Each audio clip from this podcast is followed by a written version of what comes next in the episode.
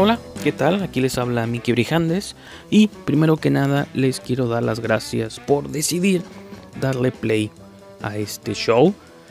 Para los más observadores de ustedes, o quizá los que me han seguido o nos han seguido aquí por muchos años, se darán cuenta que se trata de la republicación de un episodio viejo del Boletín Sangriento. Estamos por relanzar en versión podcast este pequeño proyecto donde pues, nos enfocamos en las conversaciones de cine de terror, así que decidí rescatar unos cuantos episodios del pasado.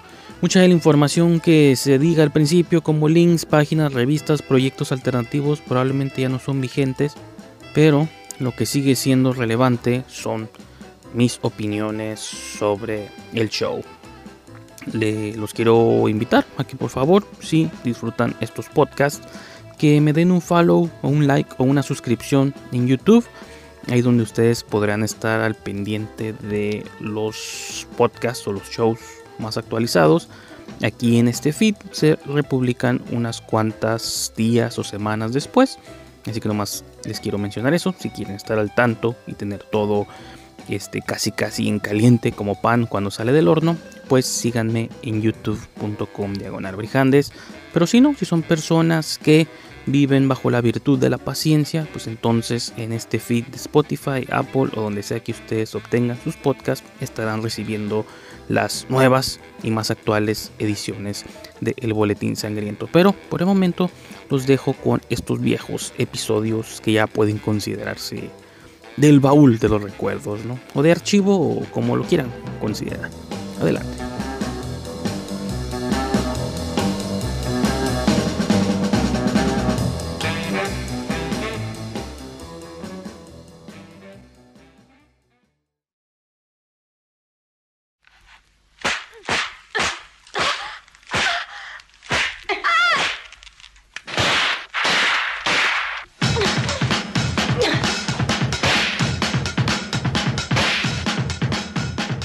Sean todos ustedes bienvenidos a el episodio premier, el episodio piloto, el episodio inaugural,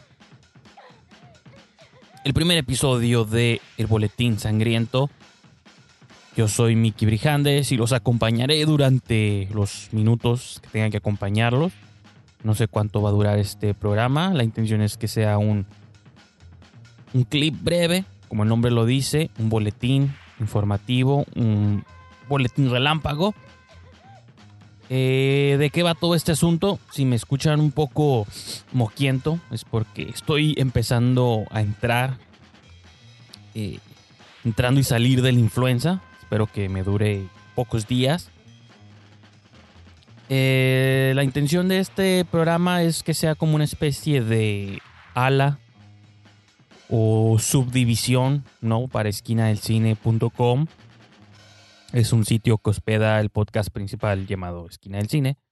También hospeda críticas, textos, reseñas de múltiples amigos y colaboradores que pueden leer, pueden checar. Eh, incluidas muchas mías, que como saben, los que me conocen o los que me van conociendo, no me especializo en, pero tengo un favoritismo por el cine de terror cine de horror, cine de género, cine marginal, bizarro, al borde, ¿no? Eh, psicotrónico, truculento, escabroso, macabro, todo lo que sea, ¿no? Entonces, eh, ya tenía tiempo queriendo hacer una especie de sección dedicada únicamente a ello. También escribo yo sobre algunas, pero también, aunque muchas de ellas son de género, se cuelan por ahí de pronto. Tengo un review ahí de Mamma Mía 2, que para muchos es una especie de cine de horror también o Crazy Rich Asians, también tuve unos comentarios ahí en la página. Creo que siempre me enfoco mayoritariamente en cine de terror. Eh, ¿Cómo va a funcionar la dinámica del boletín sangriento? Bueno, va a ser un programa seccionado en partes en cada sección.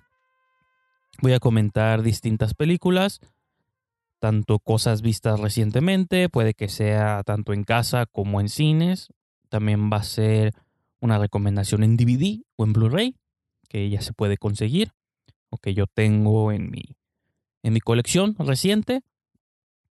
Eh, también vamos a recomendar el clásico de la semana, una recomendación de, pues sí, como el título lo dice, de alguna especie de clásico de culto que sea necesario revisitar. Y el clásico pues puede abarcar también cualquier era previa de la historia del cine, ¿no? Desde los tempranos 2000 hasta 1910, ¿no? O donde sea, de donde sea que pueda tomar alguna pieza.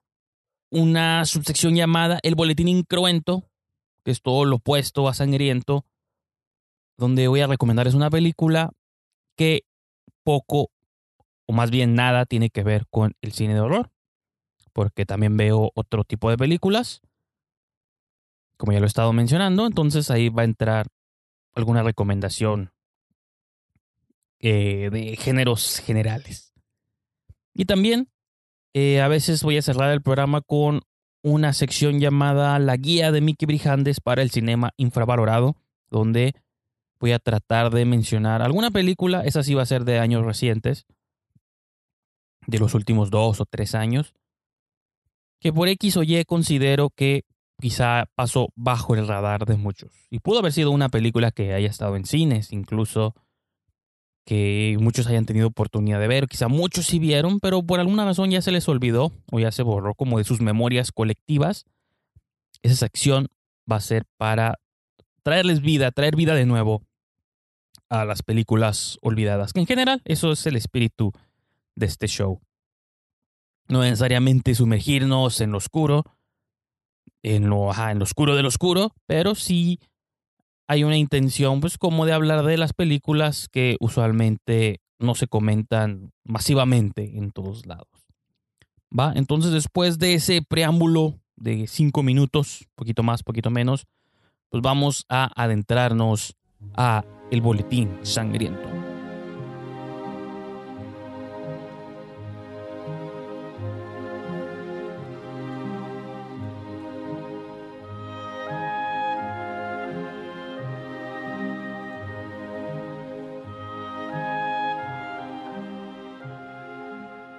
Eh, escribí un review de la película Cam del director Daniel Goldhaber es una película que se lanzó simultáneamente, bueno, no es cierto, no sí, simultáneamente en cines y en casa, pero no me consta que haya estado en cines.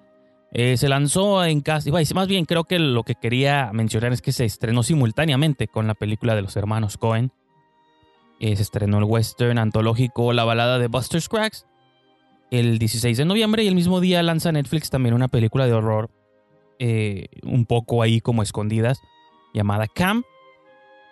Es de Blumhouse, fíjense, Blumhouse pues tiene, usualmente sí tiene lanzamientos masivos en cines, ya es que tienen ahí como un pacto, un convenio con Universal para distribuirles a nivel masivo, pero como lo tienen muchas compañías como Fox, que tiene su Fox Searchlight, que es el que distribuye, es la rama de, de Fox y Fox distribuye como los Deadpools y los Predators y todas estas películas.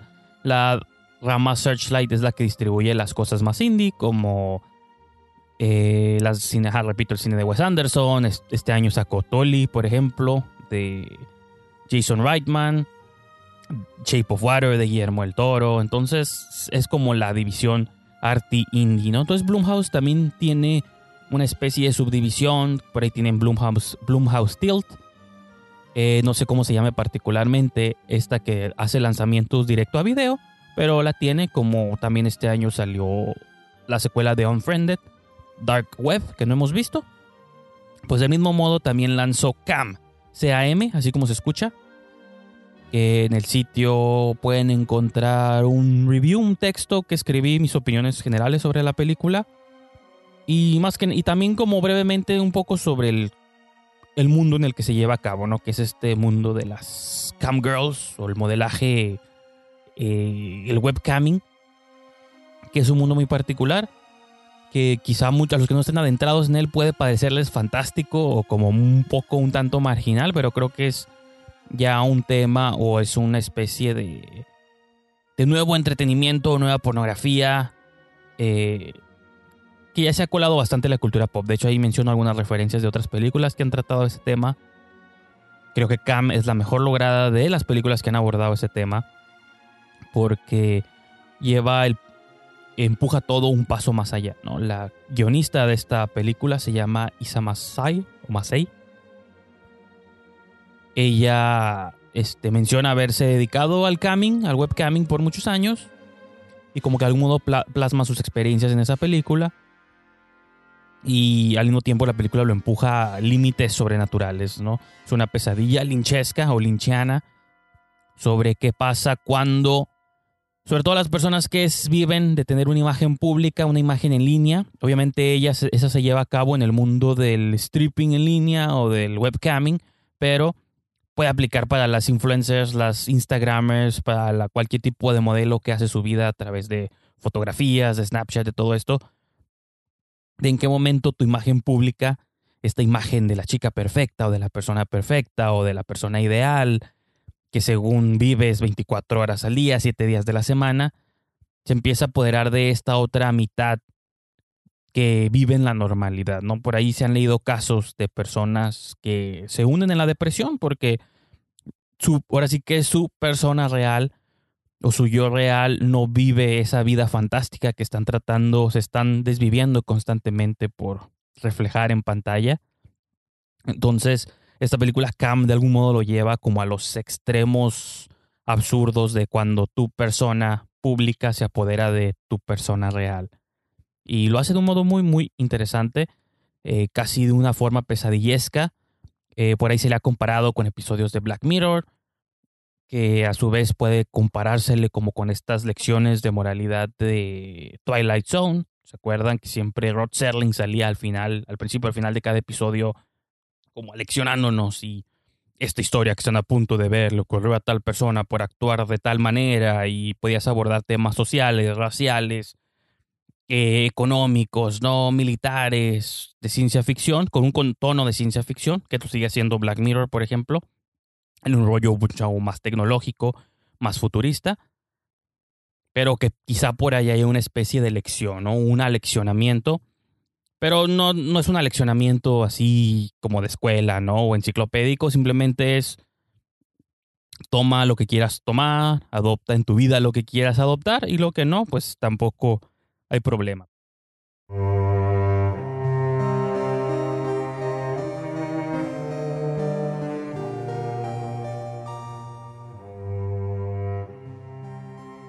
Eh, chequé una película, me parece que es coproducción español-inglesa, español, más bien español-americana, o estadounidense-española, llamada Most Beautiful Island o La Isla Más Hermosa, sería la traducción literal.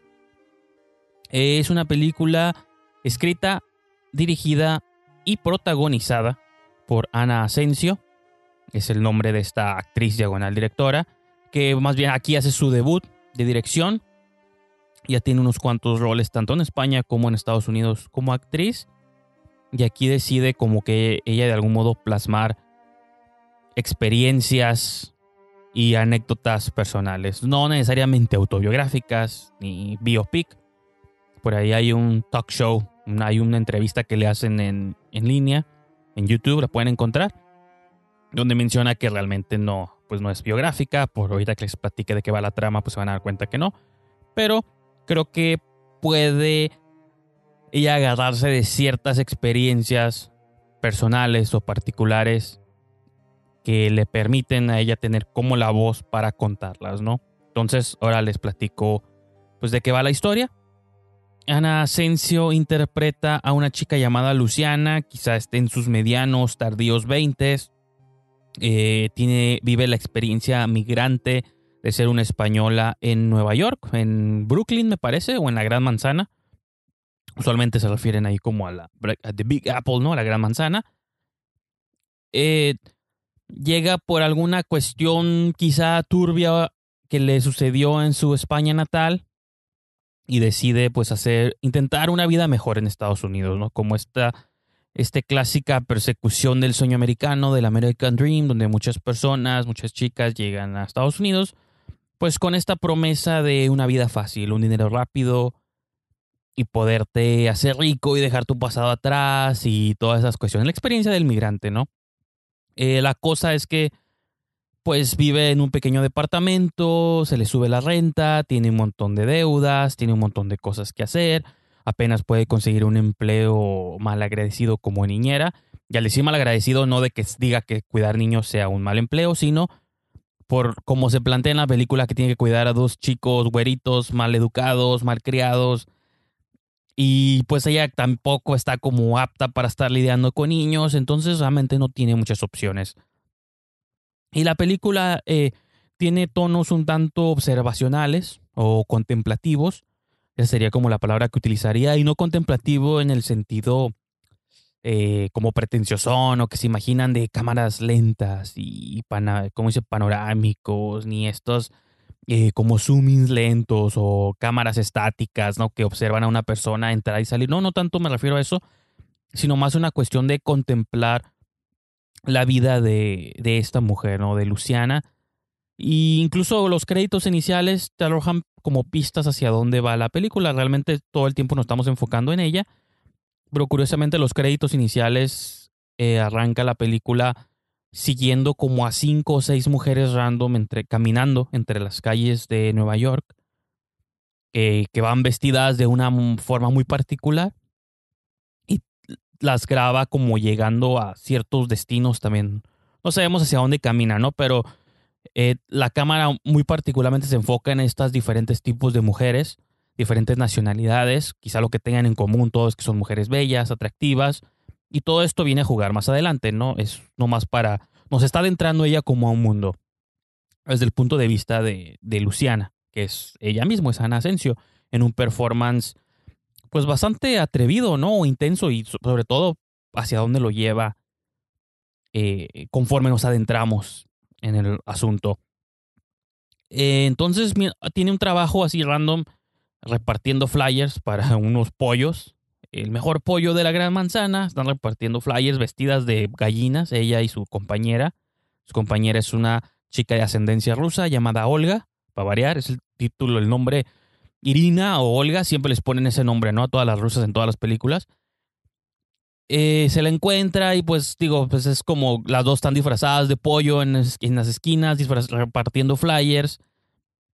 Luego termina su jornada, van por un café y en el café su conocida Olga le dice, si quieres saber una manera rápida de hacer cuatro mil dólares. Y pues Luciana dice, pues claro, ¿no? Le entro, ¿qué tengo que hacer o qué?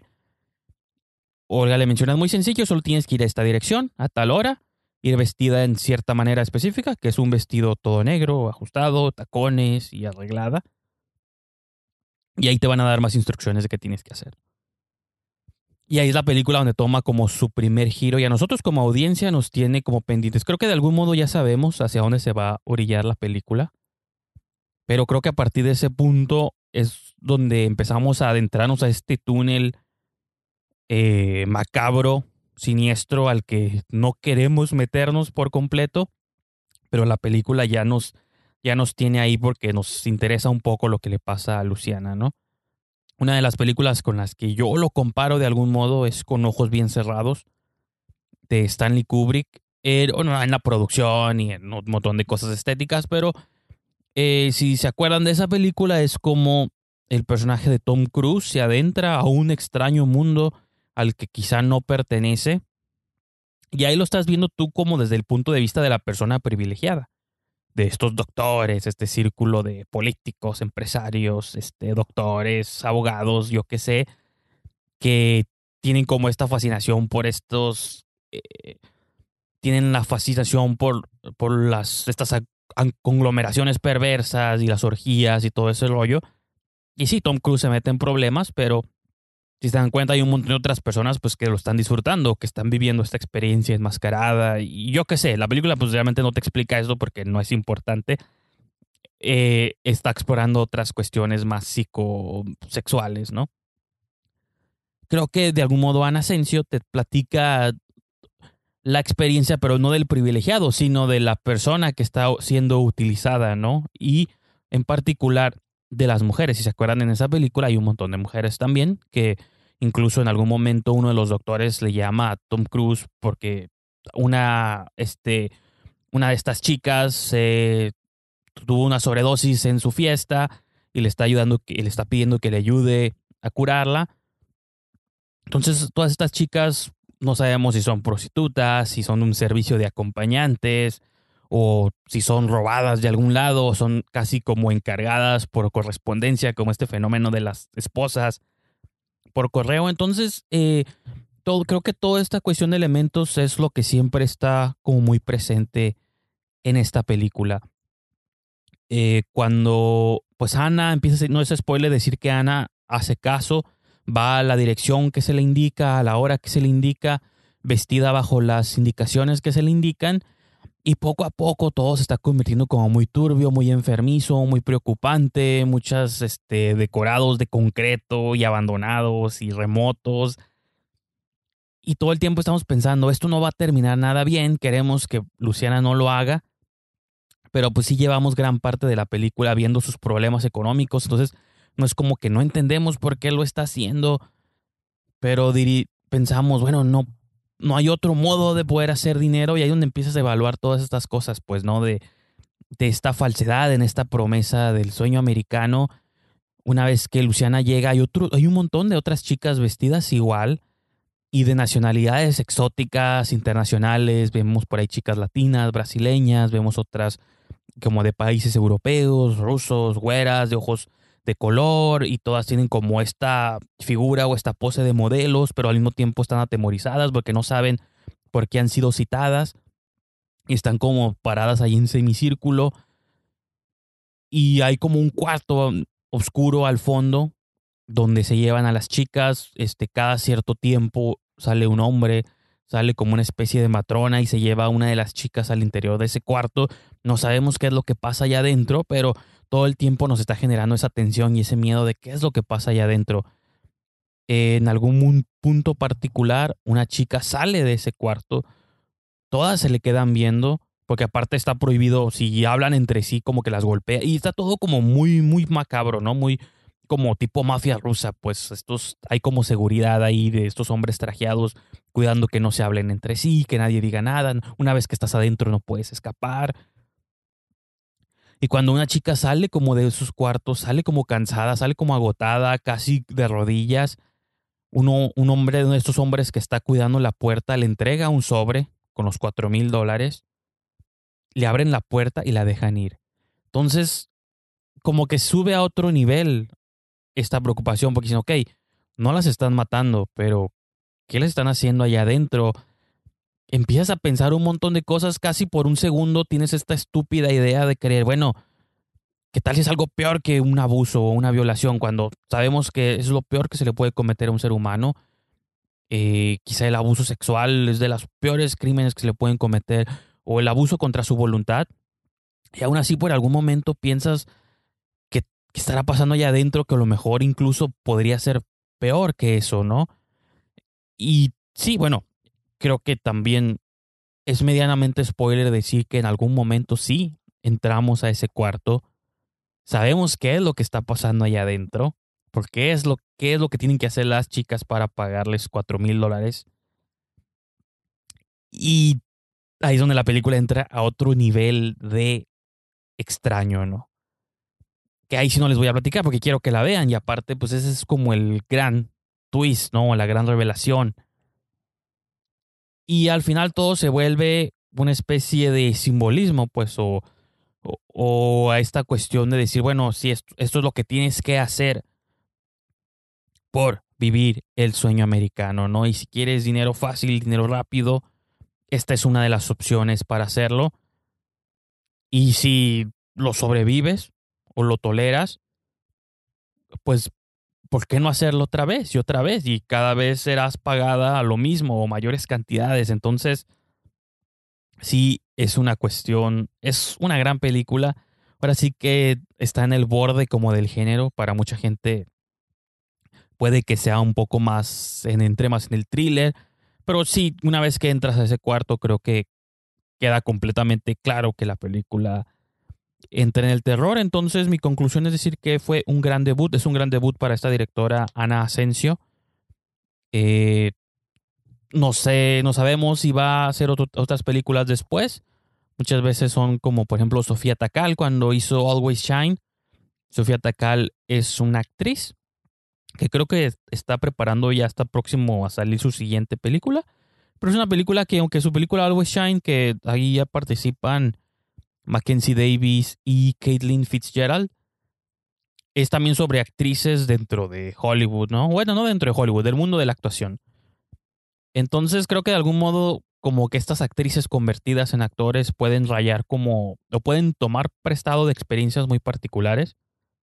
Entonces son películas que tienen como un tono que no regularmente no vemos porque no es lo mismo que una persona que no tiene relación con estos mundos se siente y te platique lo que ellos se imaginan que es a que personas que tienen estas vidas como actrices, que han vivido muchas de estas realidades, de algún modo te platiquen una versión obviamente ficcionalizada, eh, llevada al extremo, al límite, pero de sus experiencias como actrices y ahora llevadas a la pantalla, ¿no? Entonces, y otro detalle que también está muy padre es que la película está filmada en 16 milímetros, entonces también tiene como hasta un aire de material encontrado, ¿no? Material de archivo que no deberíamos estar viendo como documental, pero pues nos tiene como ahí en la mano. Entonces, esa es mi recomendación de películas vistas recientemente. Eh, The Most Beautiful Island o La Isla Más Hermosa o Más Bella, no sé cómo sea su título en español, de Ana Asensio.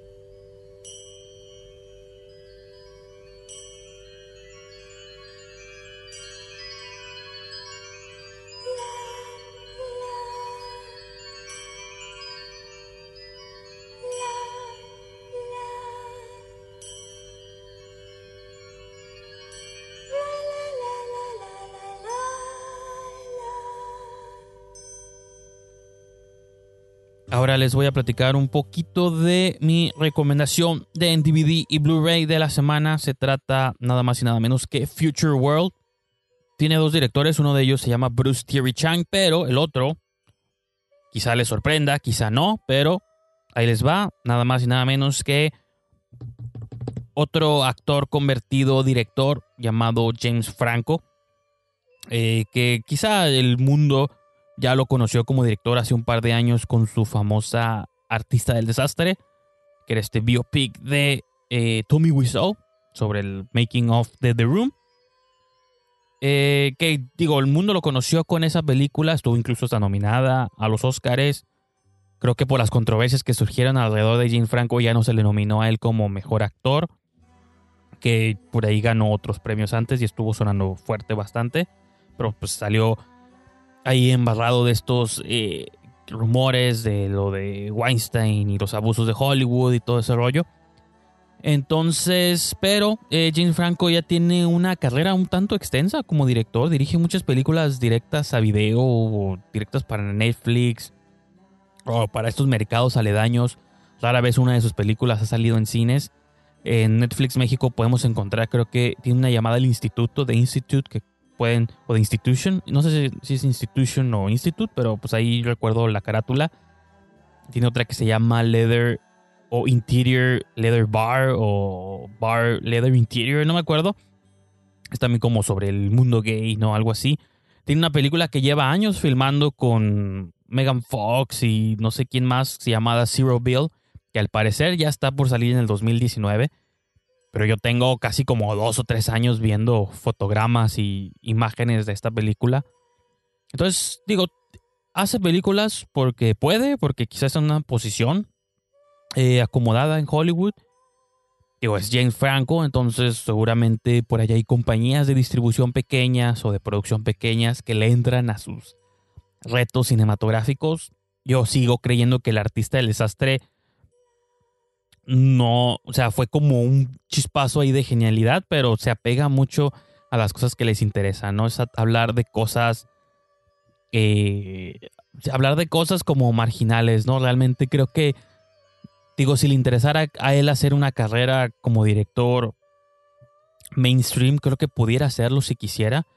Tiene como esa presencia o ese poder dentro de Hollywood creo que la única razón por la que no lo ha hecho es porque no le interesa. Realmente él prefiere estar teniendo esta carrera de director underground, de culto, que saca cosas directos a video y se vale, ¿no? Es válido. Y todo eso de algún modo informa pues también mi opinión o los comentarios que tengo de su Future World. Que tiene críticas pésimas en todos lados. En Letterboxd, en Rotten Tomatoes. Y yo realmente no las entiendo, no porque crea que es una obra maestra, pero así que cada película también hay que evaluarse de dónde viene, con qué intenciones se hace. Entonces, el adjetivo más es común con la que se le ha comparado es que es una versión patito o versión chafa de Mad Max Fury Road. O del mito este de Mad Max, del desierto postapocalíptico, donde hay bikers, motociclistas y gente eh, eh, disfrazada con máscaras y con outfits mecanizados, medio cyberpunk. Y creo que la película, pues sí, toma bastante prestado de ese mito, de esa estética pero no es, ni, no es excepcional en ninguno de esas áreas, pero tampoco creo que sea una completa pérdida de tiempo. Creo que es una película que, con sus limitaciones presupuestales, si entendemos la cura de James Franco, también es también entra, depende en qué campo entra uno con James Franco. O somos fans de él o detractores. Hay gente que nomás con verlo ya le, le da sueño, pues, ¿no? Con estos ojos adormilados que tiene. Yo entro pues como tampoco fanático, pero sí es un, es un actor que no me molesta, me cae bien, creo que tiene pocas notas, de que te da como ciertos papeles muy específicos. Pero digo, no, cada que lo veo también en comedia sí me hace reír, ¿no? Entonces yo estoy en el campo quizá pro James Franco. Y esta película, bueno, eh, Future World, como el nombre lo dice, mundo futurista, es una especie de postapocalipsis desértico donde hay distintas facciones, cada facción tiene como una característica particular o visual eh, que los identifica. Está como el Neon Forest, el bosque de neón, que está como lleno de bares, de bares o strip clubs. Y ese es como manejado por Snoop Dogg, que sale aquí actuando. Hay como otra facción llamada el Oasis, donde ahí vive, es nuestro protagonista, ¿no? Que es el que vamos a acompañar durante toda la película eh, y la premisa va de que este muchacho, su mamá, que es Lucy Liu, interpretada por Lucy Liu, que está enferma, necesita una medicina. Entonces, en otra de estas como facciones o ciudadelas, es una que se llama El Paraíso. En el Paraíso está esta medicina, que son como ese lugar que donde se han como recopilado todas las últimas medicinas que sobrevivieron a esta catástrofe mundial, ¿no? Entonces, lo que, lo que la trama que seguimos en la película es como un chico del oasis e, emprende una expedición hacia el paraíso para pues obtener las drogas o las medicinas que necesita su madre para ser salvada, ¿no? Que repito, es Lucy Liu. Y en el camino pues se va topando con un montón de personajes coloridos. Hay como otra facción que son como estos, no me acuerdo el nombre, pero son como estos demonios motorizados que son liderados por James Franco. Él tiene como una máscara de calavera con cuernos, es el líder de esta pandilla. Ellos van como de ciudad en ciudad o de grupo en grupo, asaltando, golpeando, matando, cometiendo fechorías. Eh, ¿Qué más? Hay como otro grupo que son como los últimos sobrevivientes de la humanidad. Y ese grupo está como resguardando a una misteriosa androide que es interpretada por la modelo diagonal actriz Suki Waterhouse que hace poquito vi en Nación Asesina. También hace poco se estrenó en Netflix una película de ella, no sé, no sé si hace poco este año o hace poco el año pasado, llamada The Bad Batch, con Jason Momoa. Y por ahí sale hasta Diego Luna, me parece. Jim Carrey. Es una película de la directora Ana Lilia Mirpur. Y también eh, tiene como eh, similitudes con esa película, de hecho, porque esa película también era sobre un postapocalipsis desértico, que es fácil locación para filmar barato, ¿no? Vete a un desierto, grabas ahí y pretendes que es un postapocalipsis, ¿no?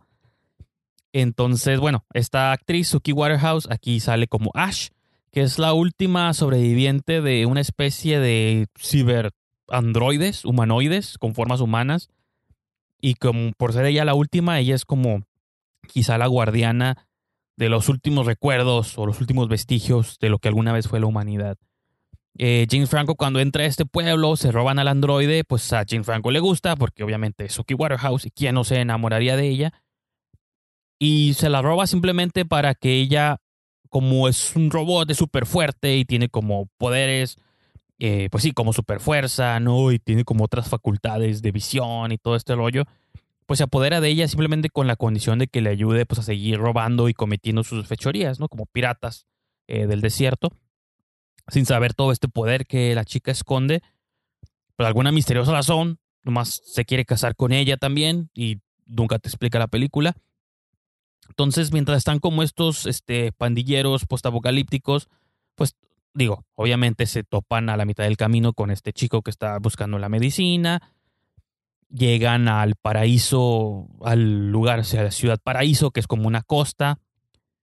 Y, y este o esta ciudad es manejada por la reina de las drogas o la drug queen o drug lord, no me acuerdo cómo le llaman, que es nada más y nada menos que Mila Jovovich, ¿no? Es la primera vez que la vemos en un rol fuera de su clásico papel pateador de zombies. Aquí la vemos simplemente como pues, la dueña de todas estas últimas medicinas, la dueña de las drogas, que no solo las vende y las distribuye, también se inyecta, ¿no? Y cuando se inyecta adquiere como poderes y es capaz como de pelear combates mano a mano contra todos. Ahí se avienta en un duelo a machetazos contra James Franco. Entonces la película es post-apocalíptica, que he dicho esa palabra muchas veces, tiene acción eh, sencilla, eh, tiene golpes, este, diálogos malos, tiene ciertos momentos medio psicodélicos, porque el chico una vez que llega ahí, pues tiene que pasar como una prueba de consumir unas drogas para saber si es como el indicado o no, y hay un montón de elementos, se empieza a hacer también como una especie de triángulo amoroso entre él, la androide Ash y James Franco. Pero luego, por alguna misteriosa razón, Android no le se da cuenta que no le gustan los hombres y prefiere la compañía de una mecánica que trabaja para Mila Jovovich. Esta mecánica es interpretada por Rumor Willis, que es la hija de, Bruce Willis. Y se empiezan ahí como a revolver innecesariamente las cosas. Y tal como lo comenté al principio, creo que es una película que si entendemos quién la hizo y bajo qué condiciones se hace, y no pasa de ser una simple como apología o tributo de ahí medio psicotrónico al mundo de Mad Max, pues creo que funciona como tal, mientras no esperemos mucho más de ella. Una película, de hecho, que yo me encontré ahí en los estantes de, abandonados de Walmart. Entonces salió directo a video. Eh, no se encuentra, nunca salió a cines. No, no es fácil como quizá de ver. No sé qué tan fácil o difícil sea de ver aquí en México, pero pues yo sí los invito a que si son fans como de este tipo de rarezas, pues, y si son como completistas de la filmografía del gran James Franco, pues adéntrense al mundo del futuro.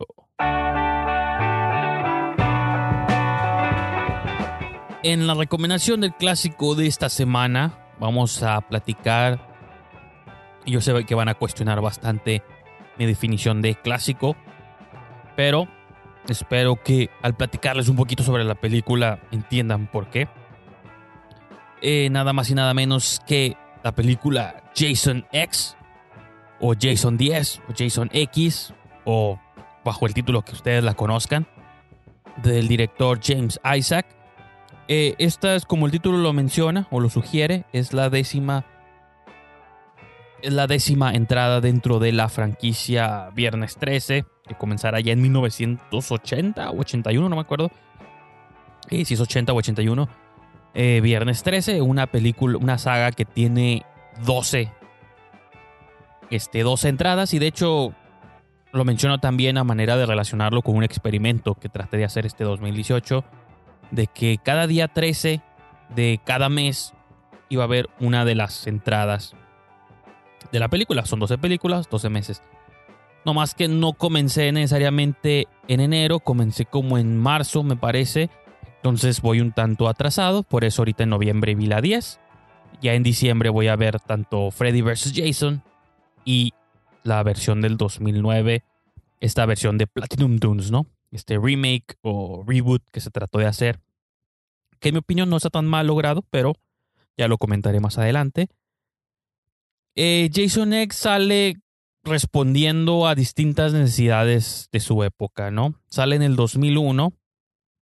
Eh, creo que lo que más sitúa esta película, eh, lo que más quizás sitúa esta película en la época que se filmó es la estética, el diseño de producción, los outfits de las chicas, o bueno, de todos, ¿no? Pero creo que los de ellas son como muy llamativos porque parecen como de sets de televisión de Firefly o de Cleopatra 2525. No sé quién demonios se acuerda de esa serie, pero yo recuerdo haber visto alguno que otro episodio. Era producida por Sam Raimi, si no me equivoco. Eh, fue una serie sobre que duró como dos o tres temporadas sobre una especie de piratas espaciales que iban escapando como de cyborgs y androides. Una cuestión muy, muy cheesy.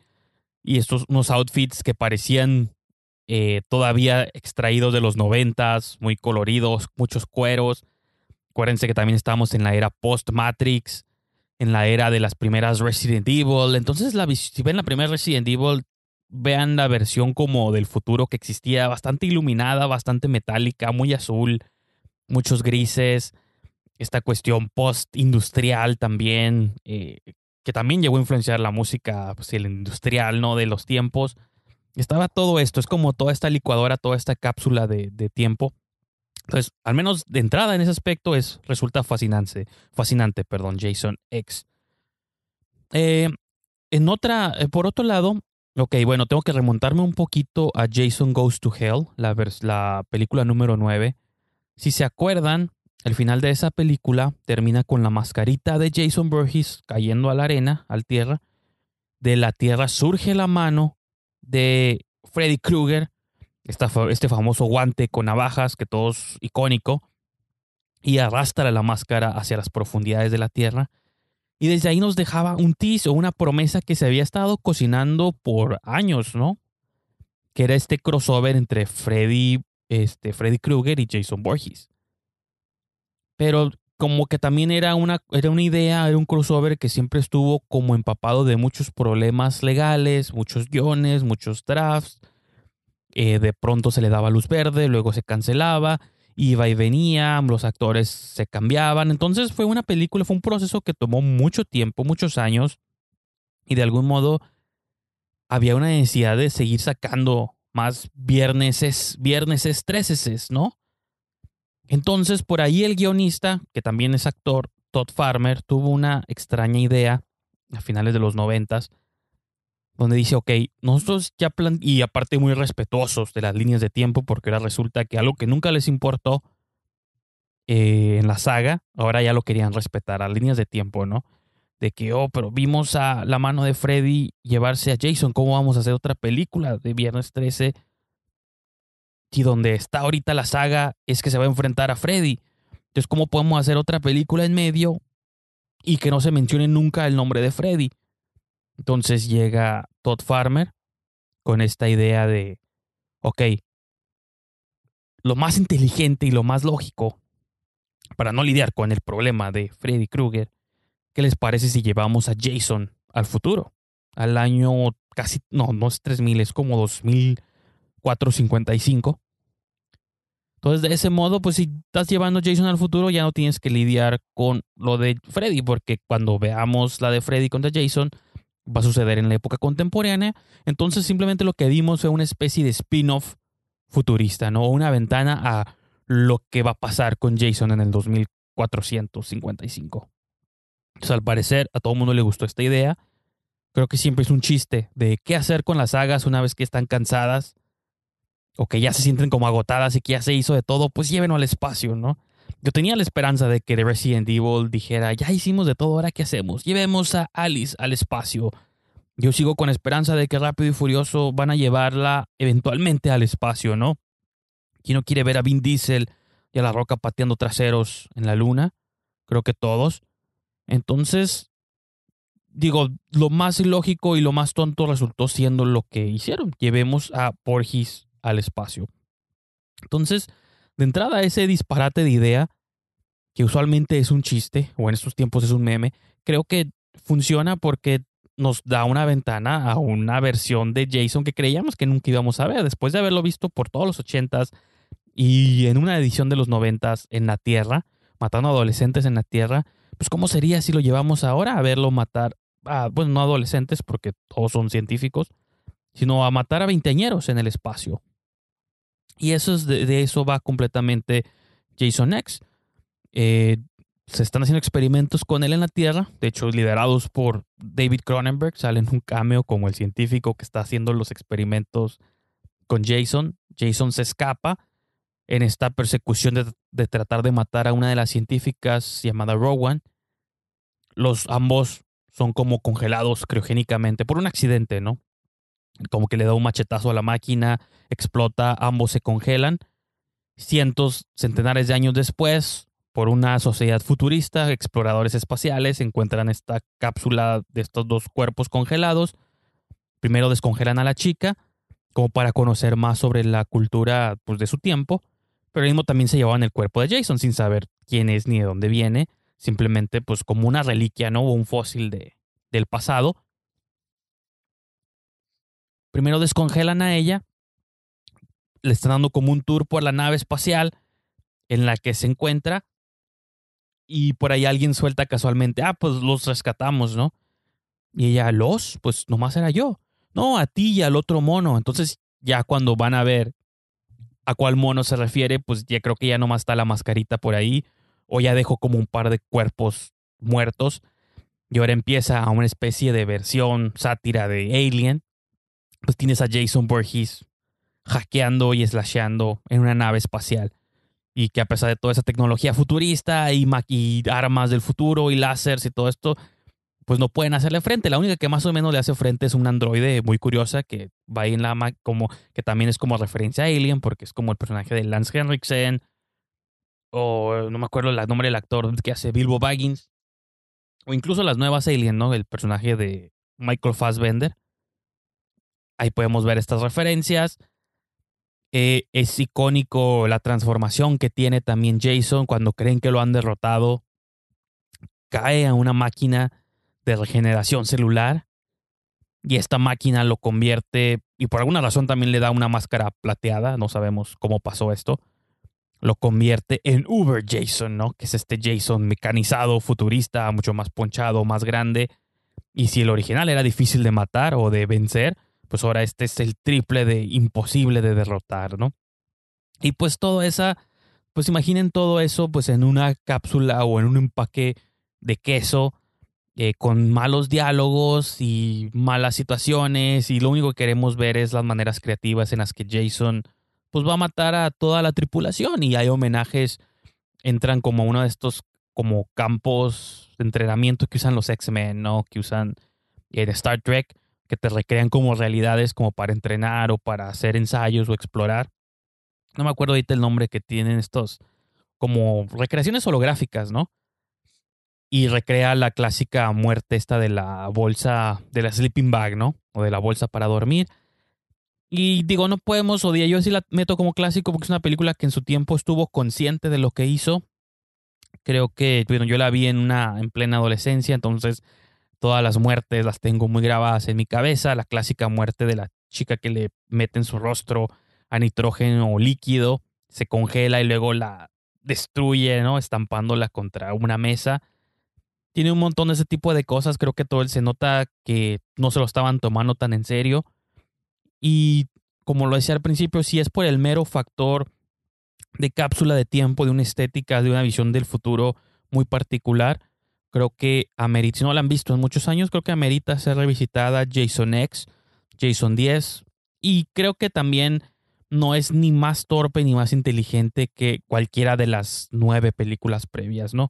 Que salvo la primera y quizá la segunda, y cada quien podrá tener sus favoritas dentro de la saga, pues siempre eras más que tenerle miedo al slasher, que hay otras franquicias que lo han hecho mejor, como la de Michael Myers o la de Masacre en Texas, creo que aquí lo emocionante es más bien ver al slasher eh, sacrificar humanos, ¿no? Entonces, hasta en ese aspecto creo que cumple a la perfección.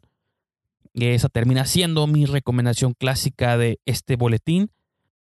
Entonces, pues, digo, yo creo que con esta recomendación eh, voy a clausurar este primer episodio, este episodio piloto del Boletín Sangriento. Espero que lo hayan disfrutado un poquito más largo de lo que tenía en mente.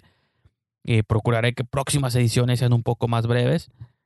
Eh, los invito a que, pues sí, que lo chequen, que dejen sus comentarios tanto en esta página como que me escriban vía Twitter, algo brijandes, eh, qué les habrá parecido este show. algunas recomendaciones, quizás sugerencias para ver en próximos episodios. eh, yo los invito, pues sí, a que se suscriban para que les estén llegando todos estos updates de todos estos programas. Eh, que me sigan también en Letterboxd si usan esa plataforma eh, en letterboxd.com diagonal frijandes. Ahí usualmente califico todas estas películas y usualmente son las películas que voy a utilizar de referencia para comentar en estos programas, ¿no? Que Letterboxd no es nada más que, o la puedo utilizar para muchas razones, pero yo la uso más que nada como una bitácora para que no se me olvide qué es lo que estoy viendo y también es muy funcional para cuando termine el año y quieres hacer tus listados o tus top tens y todos estos rollos, pues también es un registro de todo lo que viste durante el año. Entonces síganme también en Letterboxd, eh, Diagonal Brijandes, abranse una cuenta si no tienen. Y pues sí, este, quedo pendiente a todas sus opiniones. Nos escuchamos para el próximo boletín y pues que les vaya muy bien.